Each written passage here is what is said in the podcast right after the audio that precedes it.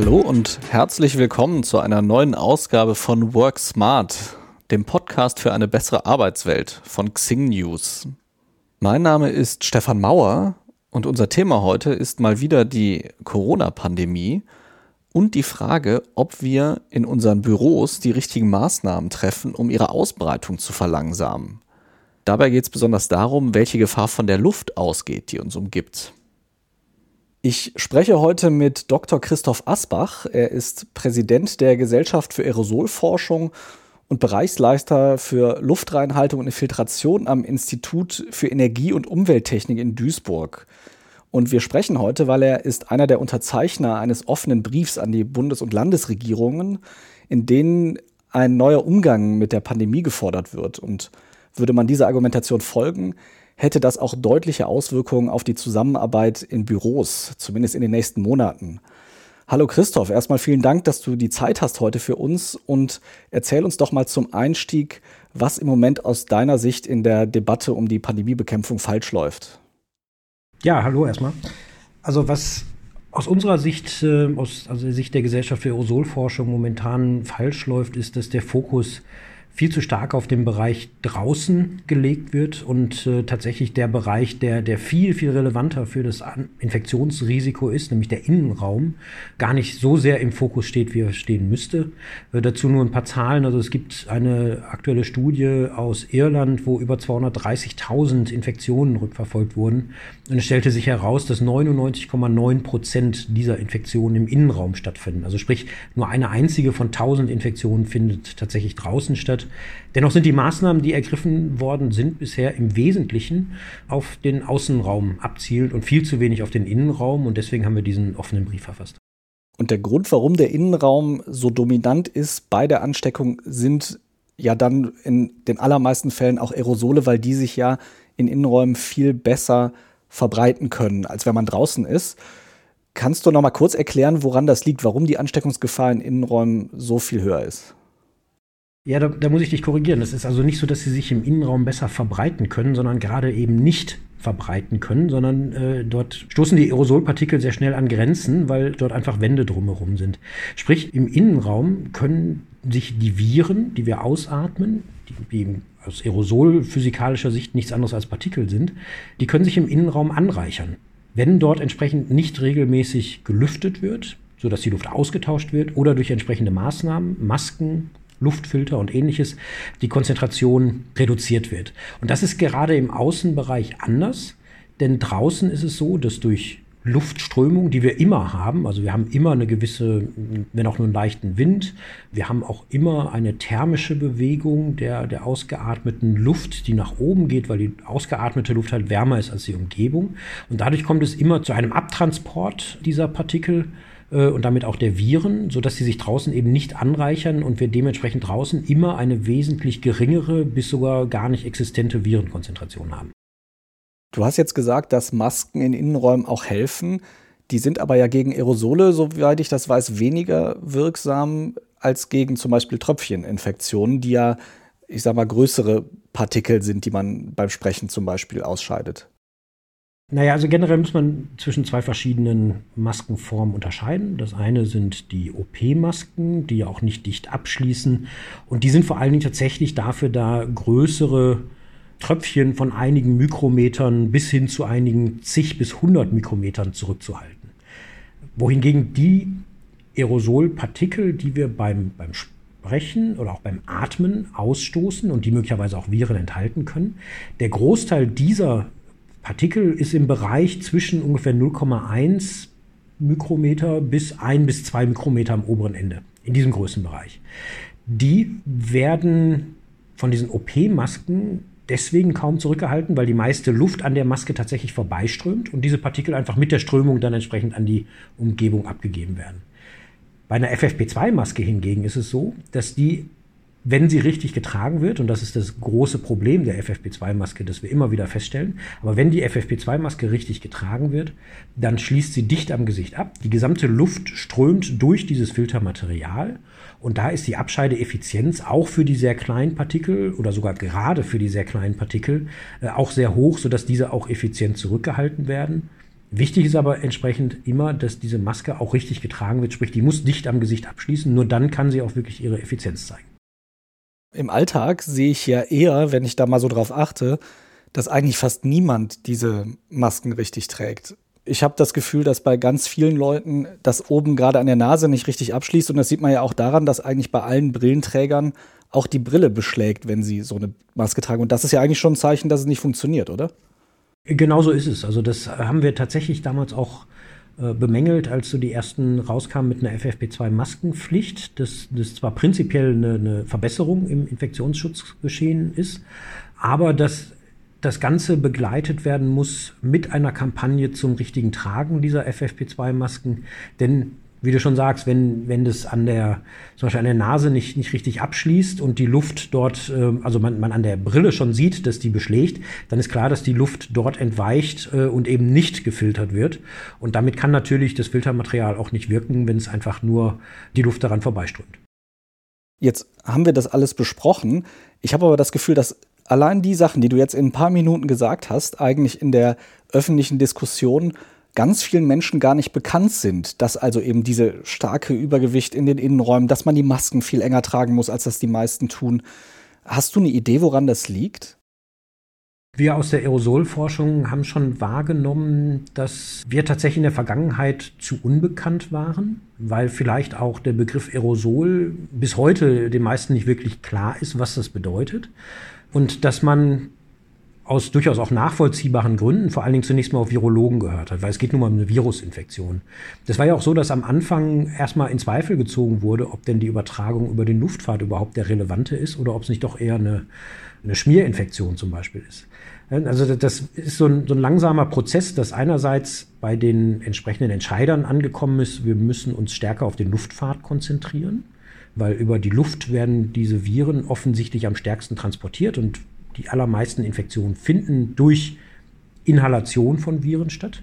Und dann eben auch zu realisieren, da gibt es ja einen eigenen Forschungszweig, nämlich die Aerosolforschung, die sich ausschließlich mit den Fragen beschäftigt, wie verhalten sich Partikel in der Luft, wie werden die transportiert, wie werden die deponiert, wie verbreiten die sich, wie können die eingeatmet werden, was für Folgen kann das haben. Übrigens nicht nur im Rahmen der Aerosol, äh, der Pandemie momentan, sondern in ganz vielen anderen Fragen, also wenn es auch zum Beispiel um Feinstaub oder ähnliche Debatten geht.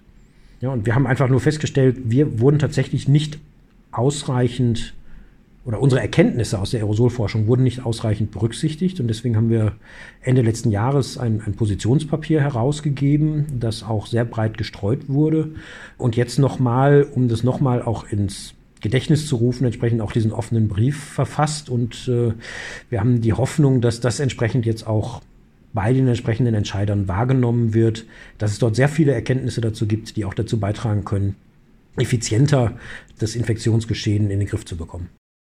Nachdem das du jetzt erzählt hast, jetzt haben wir ja so ein bisschen die Basics, dass wir sagen, okay, die Innenräume sind einfach das Gefährliche und Masken helfen auch nur, wenn sie wirklich sehr, sehr gut getragen werden. Was heißt denn das für die Büros, die wir ja bisher in der Pandemie fast gar nicht irgendwie eingeschränkt haben? Homeoffice war immer freiwillig, jetzt gibt es irgendwie so eine halbgare Homeoffice-Pflicht. Aber so wirklich als Infektionsherd wahrgenommen werden die ja nicht. Wie würdest du das denn aus Aerosolforschersicht bezeichnen oder, oder einschätzen? Naja, generell gilt für Büroräume und andere Arbeitsplätze das Gleiche gilt wie für alle anderen Innenräume auch, dass nämlich äh, einfach innen das, das Infektionsrisiko hoch ist. Und deswegen würde es auch nicht ausreichen, sich nur auf Schulen zu konzentrieren, sondern man wird sicherlich auch stärker Arbeitsplätze in den Fokus rücken müssen, wobei da sicherlich auch die, die Arbeitgeber schon aus Eigeninteresse gefragt sind zum Beispiel eine Maskenpflicht zu erlassen. Wir haben heute habe ich eine E-Mail bekommen von einem als Reaktion auf unseren offenen Brief, der davon berichtete, dass bei ihm im Büro zwar in den Büros immer nur eine Person sitzt, aber die treffen sich dann immer wieder in der Kaffeeküche und dort trägt keiner eine Maske. Und das sind natürlich Dinge, die absolut unterbunden werden müssen. Und da sind, ist sicherlich nicht nur die Gesetzgebung gefragt und die Politik gefragt, sondern ganz stark auch die Arbeitgeber. Und man muss natürlich auch an die Vernunft eines jeden Einzelnen appellieren. Und da, genau da wollen wir auch entsprechend ansetzen. Wir, wir stellen fest, dass tatsächlich die absolute Mehrheit der Bevölkerung will sich ja vernünftig verhalten. Die möchten ihren Beitrag dazu leisten, dass diese Pandemie hoffentlich so schnell wie möglich vorüber ist.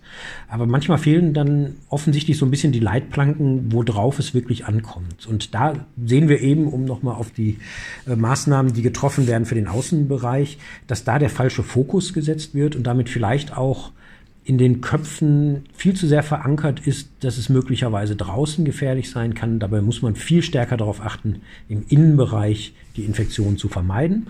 Und dazu zählt der Arbeitsplatz genauso wie alle anderen Innenräume. Jetzt hast du vorhin gesagt, die Aerosolkomponente lässt sich nur mit FFP2-Masken oder noch was Besserem vernünftig rausfiltern, nicht mit so Alltagsmasken oder chirurgischen Masken. Und sie müssen richtig getragen werden. Kann das denn dann reichen, wenn wirklich die Leute, ich sage jetzt mal, nur FFP2-Masken im Büro tragen? Also prinzipiell ist es so, dass es, es gibt tatsächlich eine ganze Menge Alltagsmasken, die deutlich besser sind als die OP-Masken, weil sie nämlich einfach dichter abschließen. Das Problem ist nur, dass man das eben äh, schlecht von außen erkennt, weil es dafür bisher auch keine gültige Norm gibt, nach der das wirklich beurteilt wird. Eine FFP2-Maske ist momentan das, wo man einfach auch mit einem entsprechenden Nachweis aufgrund der Norm weiß, was die tatsächlich können, beziehungsweise auch wo die Grenzen sind. Und diese Grenzen gibt es natürlich und deswegen ist es auch wichtig, immer wieder zu betonen, es gibt nicht eine einzelne Maßnahme, die für sich gesprochen für eine absolute Sicherheit führen kann. Es kann auch keine absolute hundertprozentige Sicherheit geben. Also das wird es im Innenraum, auch im Außenraum tatsächlich nie geben. Man kann nur das Infektionsrisiko so weit wie irgend möglich äh, reduzieren. Und im Innenraum ist es dafür immer nötig, so viele Maßnahmen wie möglich zu kombinieren. Sprich, neben dem Maske tragen ist es enorm wichtig, regelmäßig, so häufig wie möglich zu lüften. Und zwar richtig zu lüften. Also das Fenster nur auf Kipp stellen bringt fast nichts. Man muss immer die Fenster komplett aufreißen und dafür sorgen, dass die Luft im Raum tatsächlich ausgetauscht wird. Und darüber hinaus gibt es noch andere Möglichkeiten. Also gerade in Büroräumen hat man teilweise ja auch äh, entsprechende Lüftungsanlagen. Da muss darauf geachtet werden, dass die eben idealerweise komplett mit Frischluft betrieben werden und nicht in Umluft, sonst würde man die Viren gegebenenfalls je nach verbautem Filter nur im Raum verteilen. Und dort, wo das nicht gewährleistet ist, dass man eine entsprechend effiziente Lüftungsanlage hat, kann man auch durch mobile Raumluftreiniger das noch unterstützen, die dazu führen, dass also eine Virenkonzentration in einem Raum auch deutlich reduziert werden kann, wenn sie denn entsprechend ausreichend dimensioniert sind. Worauf muss ich denn jetzt zum Beispiel achten, wenn ich einen Luftreiniger einsetze? Also wenn ich, es werden ja nicht alle Unternehmen das haben. Also woher wissen die, die es haben, ob sie einen ausreichend dimensionierten haben oder die, die es sich dann anschaffen wollen, worauf sie achten müssen? Das wichtigste Argument oder das wichtigste Kriterium für einen Raumluftreiniger zur Bewertung der, der Effektivität eines Raumluftreinigers ist etwas, das nennt sich Clean Air Delivery Rate. Das ist also der Volumenstrom, also der Luftumsatz dieses Gerätes multipliziert mit der Filtereffizienz. Das heißt, das ist im Grunde die Menge an sauberer Luft, die das Gerät pro Stunde bereitstellt. Da geht eben einerseits die Filtereffizienz mit ein, die spielt aber tatsächlich gar nicht so eine große Rolle, wie das immer wieder suggeriert wird. Da steht ja teilweise drauf, sie würden 99,95 Prozent der Viren abscheiden.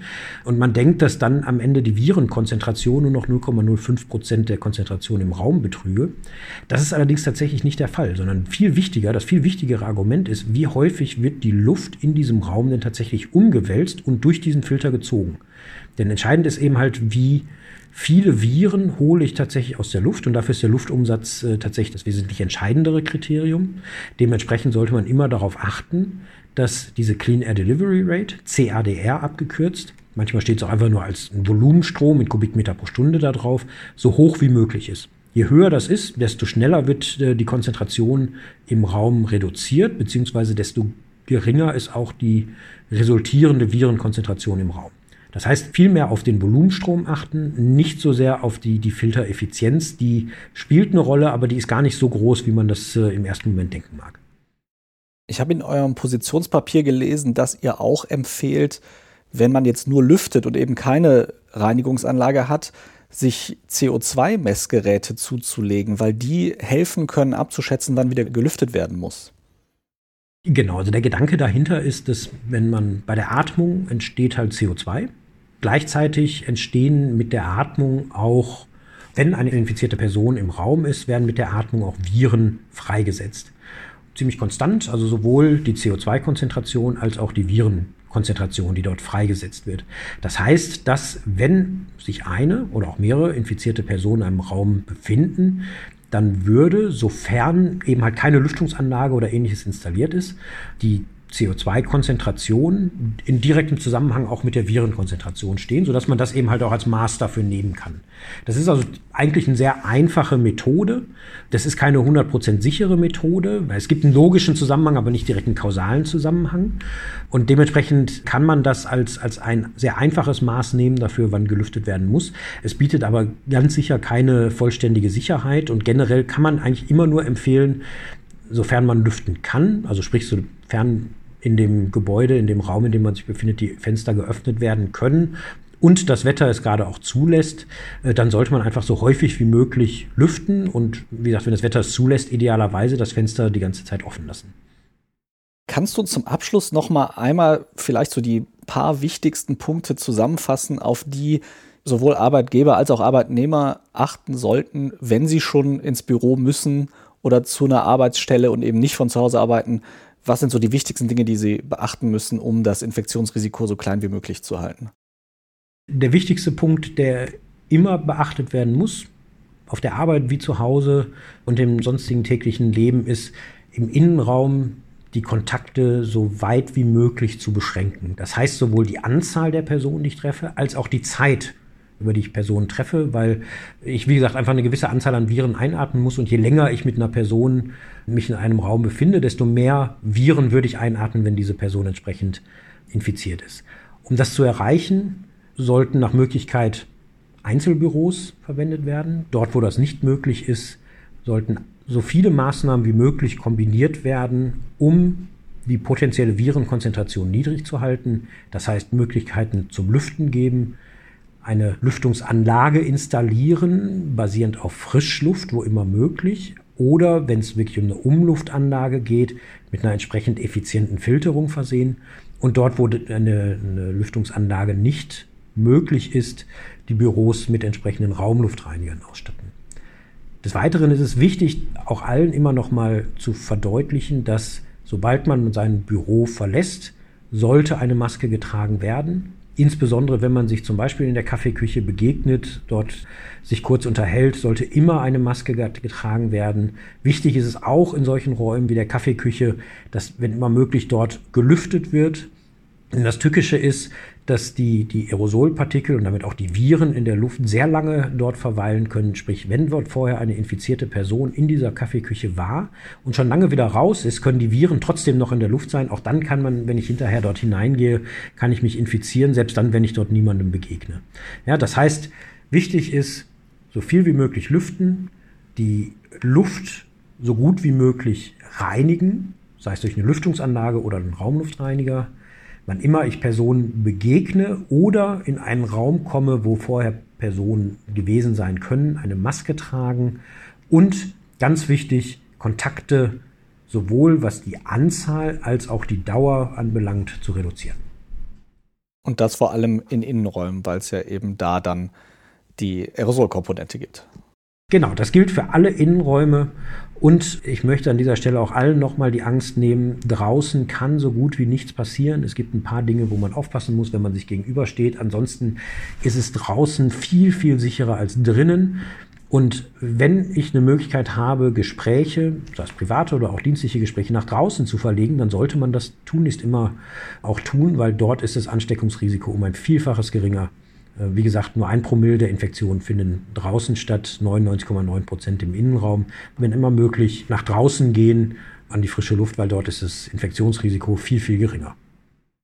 Lieber Christoph, vielen lieben Dank, dass du dir so viel Zeit genommen hast und so kurzfristig, um das mit uns zu besprechen. Sehr gerne. Und gerade das mit dem nach draußen gehen ist ja ein, ein guter Hinweis. Jetzt, wo das Wetter wieder besser wird, ist das ja wahrscheinlich die einfachste Methode, die wir umsetzen können. Ich danke dir und ich hoffe, dass wir äh, das in den nächsten Monaten schaffen, auch mit Hilfe eurer äh, Tipps und Hinweise diese Pandemie wieder in den Griff zu bekommen. Vielen Dank. Ja, sehr gerne und ich hoffe, dass deine Prognose, dass das Wetter besser wird, tatsächlich eintritt, weil hier haben wir heute sehr viel Schneeschauern.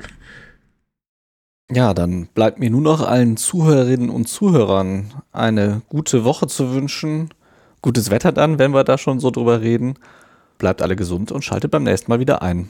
Dankeschön und bis bald.